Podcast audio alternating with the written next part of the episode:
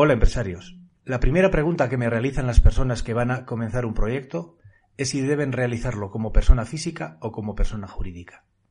Hoy vamos a dar respuesta a esa pregunta. Lo primero que debes saber es que existen tres tipos de actividades económicas. Las actividades profesionales, basadas en la capacidad o en la titulación de las personas que lo realizan, abogados, médicos, consultores, etcétera, etcétera. Las actividades empresariales, basadas en la captación, en la ordenación y en la planificación de unos recursos tanto económicos como financieros o como humanos para la realización de la actividad, o aquellos, aquellas actividades artísticas que están vinculadas al mundo de la literatura, las bellas artes, los espectáculos o las actividades, por ejemplo, taurinas. Bien, existiendo tres tipos de actividades, nuevamente, la pregunta es, ¿actividad como persona física o como persona jurídica, es decir, como sociedad limitada.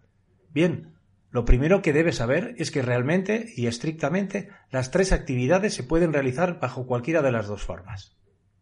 Pero solo deberemos de utilizar la fórmula de persona física en aquellos casos en los que haya que primar la simplicidad por encima de cualquier otro parámetro. Es decir, en aquellas actividades, en este caso, profesionales o artísticas que se ciñan estrictamente a la función de la persona, sin mayor complejidad y sin mayor aporte de medios. Además, en este caso, la cuota de autónomo que hay que pagar para realizar la actividad, que especialmente está ahora bonificada, pues es más barata. Es más barata en los primeros momentos porque después, cuando cesa esa, esa, esa bonificación, la diferencia entre la cuota de autónomo de persona física a la de eh, cuota de autónomo de socio o autónomo societario se equiparan bastante, hay una pequeña diferencia. Bien, entonces, bajo la persona física deberemos de realizar la actividad en aquellos casos, vuelvo a decir, en los que debamos primar la simplicidad. La actividad se, se ciña prácticamente a la persona sin mayor aporte de medios. A partir de ahí, la respuesta para el resto de los casos está clara.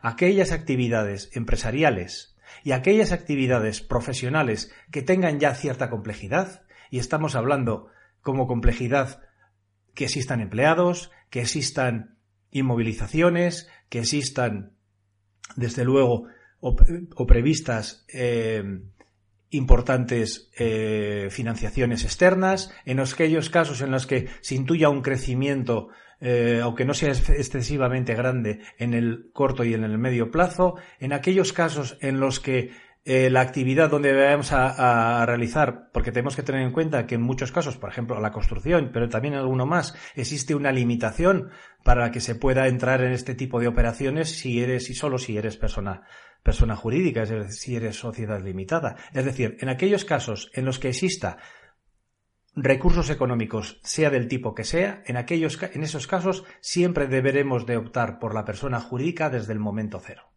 A pesar de que al principio no lo veamos tan claro. Y además, a pesar de que al principio la opción más económica pueda ser la realización de la actividad como persona física. Y esto es así porque las empresas van a tender a crecer. Y si van creciendo poco a poco, veremos que el traje de la persona física se nos va quedando pequeño y estaremos perdiendo las oportunidades que la persona jurídica nos da. Además, si mañana tenemos que captar nuevos socios o hacer integraciones o de tipo que sea, la figura de la persona jurídica que tiene participaciones sociales permite la incorporación de nuevo talento dentro de la empresa en, forma de socio si es, si es necesario. Además, la persona jurídica, es decir, la, sociedad limitada, permite por su propia característica que la actividad quede perfectamente definida tanto en cuanto a lo que lo que vendemos, es decir, nuestra facturación, los recursos que utilizamos y las afectaciones de inmovilizado que estén comprometidos para la realización de la actividad sin, sin, eh, em, sin ninguna dificultad vas a obtener el resultado y vas a obtener los distintos resultados intermedios porque la sociedad limitada te obliga a mantener una contabilidad basada en los principios generales contables. ¿Vale? Además, tienes ventajas añadidas. Una sociedad limitada al socio eh, la misma palabra lo dice, sociedad de responsabilidad limitada. ¿Qué es lo que es una sociedad limitada? Limita la responsabilidad del socio a la aportación de capital que ha realizado en el momento de la Constitución o en sucesivas ampliaciones. Y, salvo que se demuestre que exista mala gestión de los administradores, la aportación eh, inicial, es decir, la aportación de capital es la única que está comprometida. Además, hay un, hay un elemento eh, ya conceptual, que es que las actividades mercantiles deben de realizarse a través de figuras mercantiles y solo aquellos casos en los que, vuelvo a decir, esté muy limitada la actividad, pues utilizaremos una forma simple como es la persona física.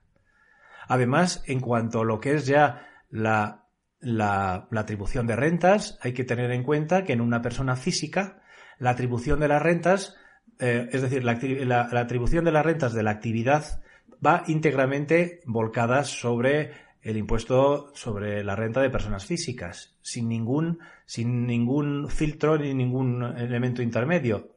Toda tu facturación, todos tus gastos, todo va directamente a renta, con lo que generalmente el impacto luego sobre la declaración o sobre el resultado de esta declaración es mucho más grande.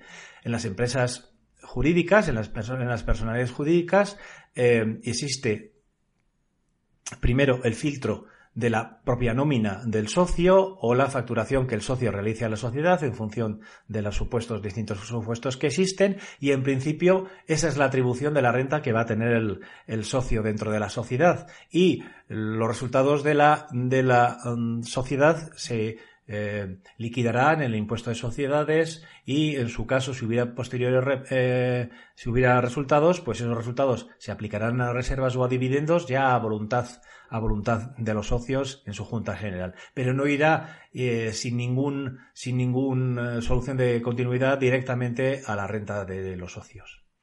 Como ves la, la, decisión de optar por una persona física o por una persona jurídica no es para nada una cuestión menor. Entonces, debes desde el primer momento eh, reflexionar qué tipo de actividad vas a realizar, con qué parámetros desde el punto de vista de los recursos vas a funcionar, qué, en qué riesgos puedes incurrir, qué necesidades de captación, tanto de personas como de medios, como de recursos, como de financiación vas a poder necesitar en el futuro y en función de todo eso optar por un modelo o por el otro.